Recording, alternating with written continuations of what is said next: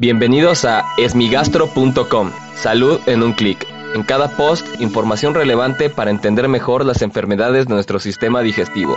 Bienvenidos. Hola, ¿qué tal? Bienvenidos a esmigastro.com. En este podcast daré respuesta a las dudas que tienen sobre las enfermedades del aparato digestivo.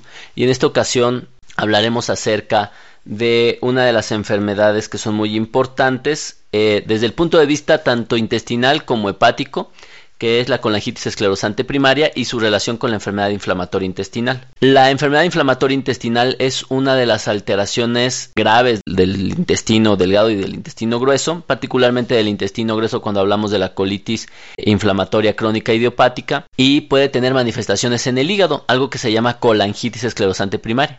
Aquí lo que ocurre es que los ductos o trayectos por los cuales se deriva la bilis hacia el intestino provenientes del hígado hacia el intestino se empiezan a inflamar y a obstruir, ocasionando algo que se llama estenosis de las vías biliares.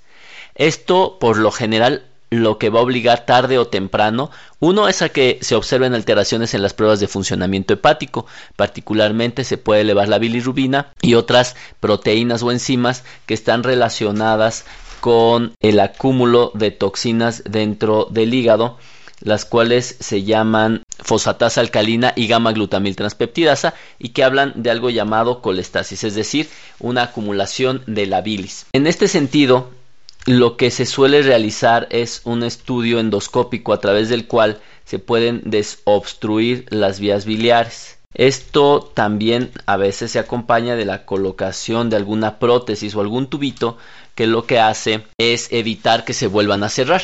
Sin embargo, en muchas ocasiones esto es insuficiente y se pueden llegar a requerir cirugías y desafortunadamente la mayor parte de las veces es necesario realizar un trasplante hepático para poder curar esta enfermedad, ya que la presencia de colangitis esclerosante primaria es un marcador o un factor de riesgo muy importante para presentar cáncer de hígado o incluso otro tipo de tumores hepáticos como el colangiocarcinoma. Por lo tanto, en este sentido, es muy importante vigilar al paciente de manera muy estrecha, realizarle ultrasonidos frecuentes para poder determinar si realmente hay un problema o no en este nivel. También es muy importante saber que una vez que el paciente que tiene enfermedad inflamatoria intestinal, es decir, que tiene CUSI, presenta una alteración a nivel hepático, en ese momento tiene que tenerse mayor cuidado porque puede desarrollar cáncer de colon. Entonces, como vemos, existe una gran asociación hacia los tumores en personas que tienen enfermedad inflamatoria intestinal y colangitis esclerosante primaria. Por lo tanto, en las personas que tienen colangitis esclerosante primaria y enfermedad inflamatoria intestinal, se requiere una vigilancia estrecha por personal especializado. Muchas gracias a Rita por enviarnos esta pregunta. Si tienes alguna duda, te invito a que escuche los episodios previos. Y si aún así tienes algo que no te haya quedado claro, en el sitio web www.esmigastro.com encuentras el formulario a través del cual puedes enviarnos tu pregunta. Gracias por haber escuchado este post. Si la información les fue útil, compártanla.